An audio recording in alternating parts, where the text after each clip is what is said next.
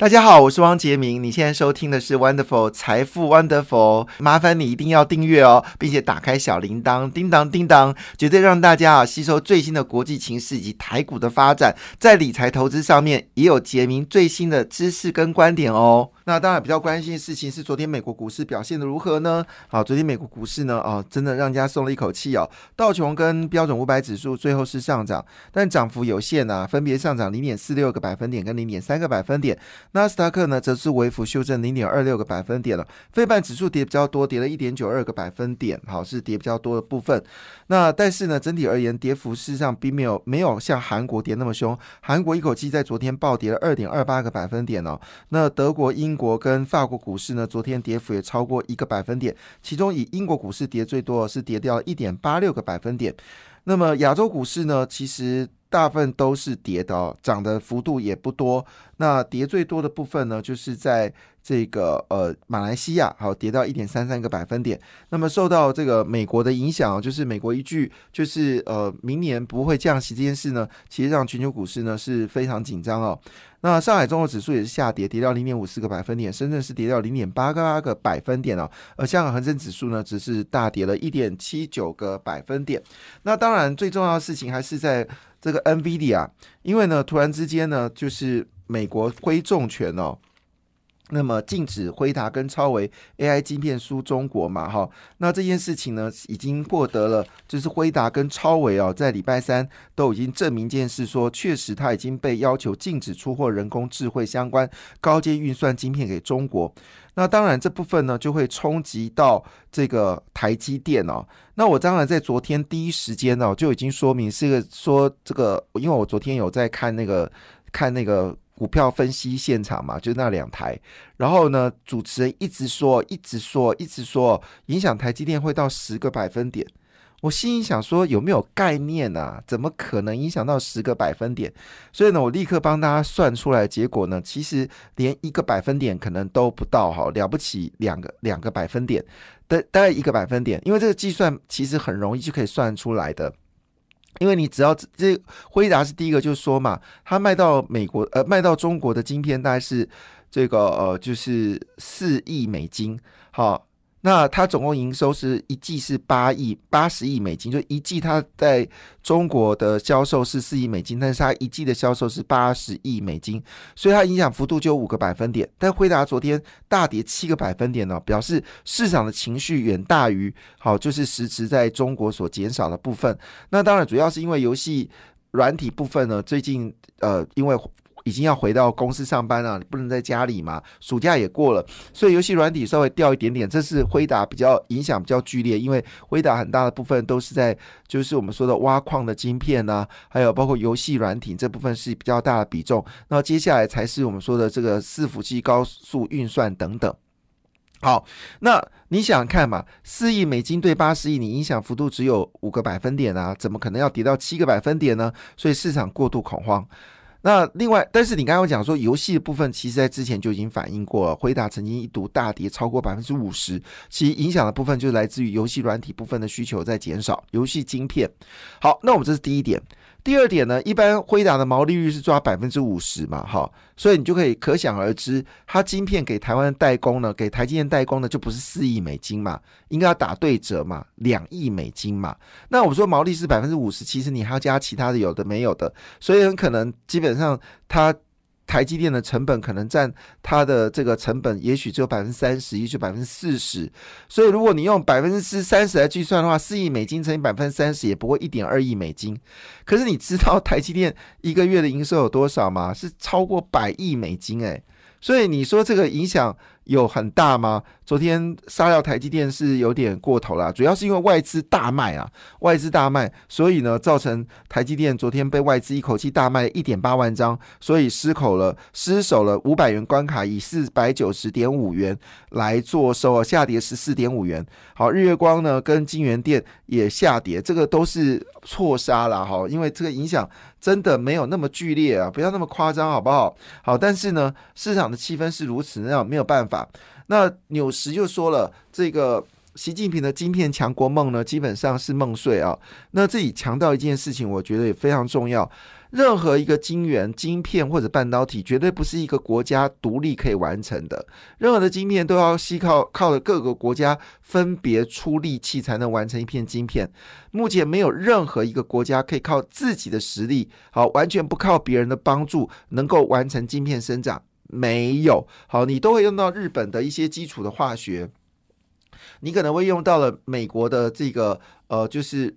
EDA 好，这种设计半导体软体，你会用到荷罗荷兰的这个所谓的呃紫光紫光机，所以每个产品它不可能单独一个国家可以供应，所以中国自绝于国国外，它就要花很多的钱去发展每一个产业，那很可怕。这有你知道，台积电有超过一千呃一千多家的那个供应厂商，就代表一千多种。非常困难的技术必须客户克服，国内一千多家，国外没有算，所以如果这个。习近平真的觉得说晶片是一个可以做的事情的话，他在搞笑，好，就是你砸了，你已经其实他们已经找了上兆人民币，已经失败了，还要继续砸，然后让贪腐产生哦。所以台积电的强势就在这个地方，它可以整合全球主要的商品的供应哦。那我们等会再来谈这个事情哦。但是呢，同时间呢。有个重要消息跟大家一起来分享，就是美国不断的升息，不断的升息嘛，哈。那理论上呢，美国的这个就业人口应该有比较大的变化。如果没有没有如果没有意外的话，今天晚上就要公布呃美国八月份的失业呃初领救济呃应该说非农业就业数据哦。那里面包括的所谓的失业率，我们叫皮胖姐，到底美国升息之下，美国的就业状况有比较改善吗？我所谓改善，不是指说这个。失业率很高，所以改善是企业找才找人才找不到的一个状况。那但是我看机会不大哦。为什么呢？因为美国上周首度请领失业救济金的人数持续减少，已经是连续三周的下降，而且呢，已经介于已经回到两个月来的低点哦。八月份全美民间裁员人数下滑，反映景气还是温和成长，劳动市场。需求依旧强劲哦，那这个消息出来的时候，我就可能会担心了。每次公布的消息是好消息，就会担心美国持续的升息哦。那可能美国也看到了，就是处理救济金人数是持续的减少。好，很好奇，你就说初领救济金到底是什么东西哦？简单一句话呢，我们说，呃，就业率其实是落后指标。好，落后指标就是你景气变好，你的失业率才会下滑。你不可能失业率先下滑，景气再变好，不可能。所以呢，在就业数据里面呢，它其实是一个很重要指标。我们随时追踪就业状况呢，大家也知道景气所在的位置。哈，所以我们可以确定，美国现在的位置呢，还是属于一个温和稳定啊成长的经济体，而不是 GDP 衰退的问题啊。因为就业状况维持稳定啊，失业率不但没有减少，不但没有增加，反而是减少一个状况。那这个所谓的初领失业救济金又是怎么回事呢？它是具有落后指标的领先指标，意思说呢，今天如果呃就业率还是稳定。好，就业率还是稳定，但是呢，初领就业人数你在增加的时候，我们就要担心了，景气确实有下滑的一个状况，因为企业开始裁员。好，但是呢，美国很有趣的事情是，它是连续好三周初领就业人数持续的下滑，在美国没有补贴的情况之下，这背后一定代表美国的制造业正在回来。这个我们当时讲的拜登的四支箭，好，已经真的引发效应，越来越多的工作机会正在产生，所以呢。不要看衰这个，就是不要看衰这个，就是我们说的做这个呃美国的经济啊，其实坦白讲还算是不错的。好，那当然呢，这里有一则新闻呢，也是代表的是拜登的三支箭呢，似乎呃四支箭呢，似乎有一些不错的结果。怎么说？呃，华尔街做了一个日报，呃，华尔街做了一个民调哈。那因为离其中选举呢，已经是越来越接近了。结果呢，民主党的支持率呢，已经小幅领先了共和党哦，摆脱了年初的颓势哦。那主要原因是因为经济议题虽然是民主党的一大挑战哦，但是呢，据六成的民众认为说，美国经济不好，物价上涨，使得会促使他们去投票。但即便这么说呢，他们还是相信啊，民主党可能比共和党更有机会控制通膨。所以现在民主党的制度是四七个百分点。共和党呢是四四个百分点，那么在之前的民调呢，其实共和党是赢五个百分点哦。那民主党目前的支持率较年初提升哦，主要是因为吸引中间选民的支持。那民众对于拜登总统适度满意度呢，最近已经开始回升哦。好，那所以这个砸钱是有效的，各位各位候选人请注意哈。砸钱有效哈，以后不要再说呃这个呃不别人砸钱不对哈，其实适当的砸钱就会换得选票，这件事情是真的啊，这个这个要放在心里面哦。拜登这一波大概砸了上兆美金哦，果不其然，让民调从百分之负的五点五呃这负的五个百分点变成是正的。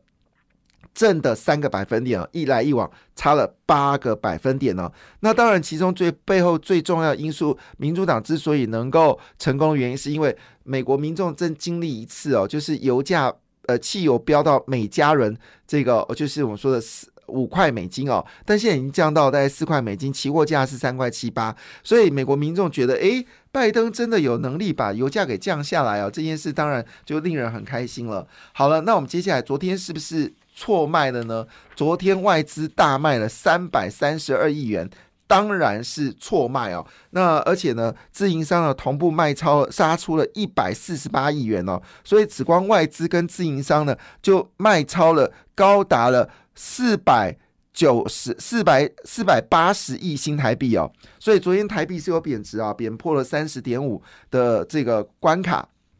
好，那当然主要是最后一排呢，杀势非常惊人哦。好了，但是呢，事实上新的消息已经跟你讲哦，这个真的可能太早反应了，因为呢，美国虽然公布说不准把晶片卖给中国，但是他给了一年的。缓冲期，意思说你现在还有订单的，你可以继续出货，所以不是立刻马上现在就辉达的业绩就掉了百分之五，没有这回事。好，那所以我们刚才要跟大家讲第一件事情，这个是过头了哈，辉达还是。在未来一年，跟 AMD 一样，还是可以卖晶片给中国，这是第一件事情。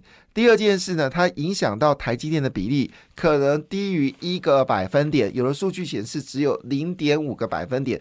为了零点五个百分点，然后卖大卖安内五得利博。好，但是呢。这一年的时间呢，中国就要开始思考一个问题了，它必须要学会自力更生了，越来越难去依靠美国的技术，这是中国最大的痛苦。那晶片本身有所谓的架构，那你现在不能用 AMD 的架构，你也不能用英特尔架构，基本上你必须靠它卖晶片。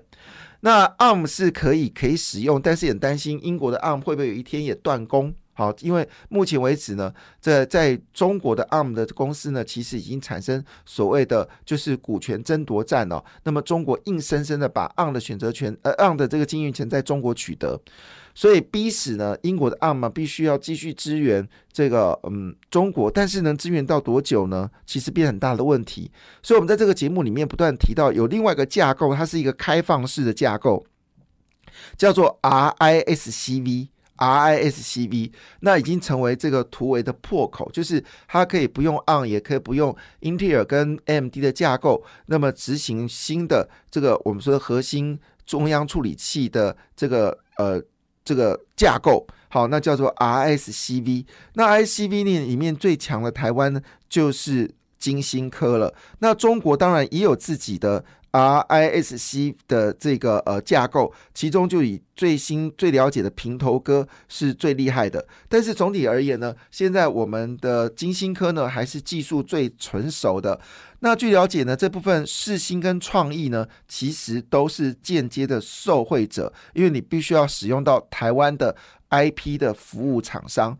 那当然有人说这个半导体当武器，当武器会殃及台湾，我觉得这个事情想太多了，因为呢这边少那边多哈。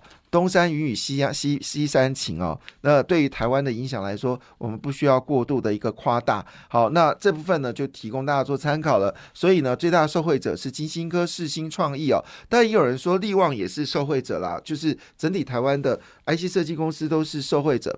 那因为航海已经确定哦，要这个卖电动车了，而且已经跟玉龙和。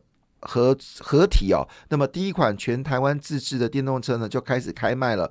那现在预估的订单是高达五千张，到底会不会买，其实不知道。但这个事情呢，已经引发昨天呢，整个电动车的股票持续的往上走高哈。那包括同志、东阳、以盛、先进光、广宇、华金科、和大、飞鸿，好，甚至波及到友达、玉龙哦，昨天都有不错的一个表现哦。那这是我们说的整个电动车的概念股，基本上本来就是很强烈的。那当然，市场比较推荐的是。呃，鹏程跟同志哦，那么这两个是比较现在最热门的两家公司，主要他们做的是电动车的功率元件，而这功率元件呢，基本上下半年业绩会非常好。感谢你的收听，也祝福你投资顺利，荷包一定要给它满满哦。请订阅杰明的 Podcast 跟 YouTube 频道财富 Wonderful，感谢，谢谢 Lola。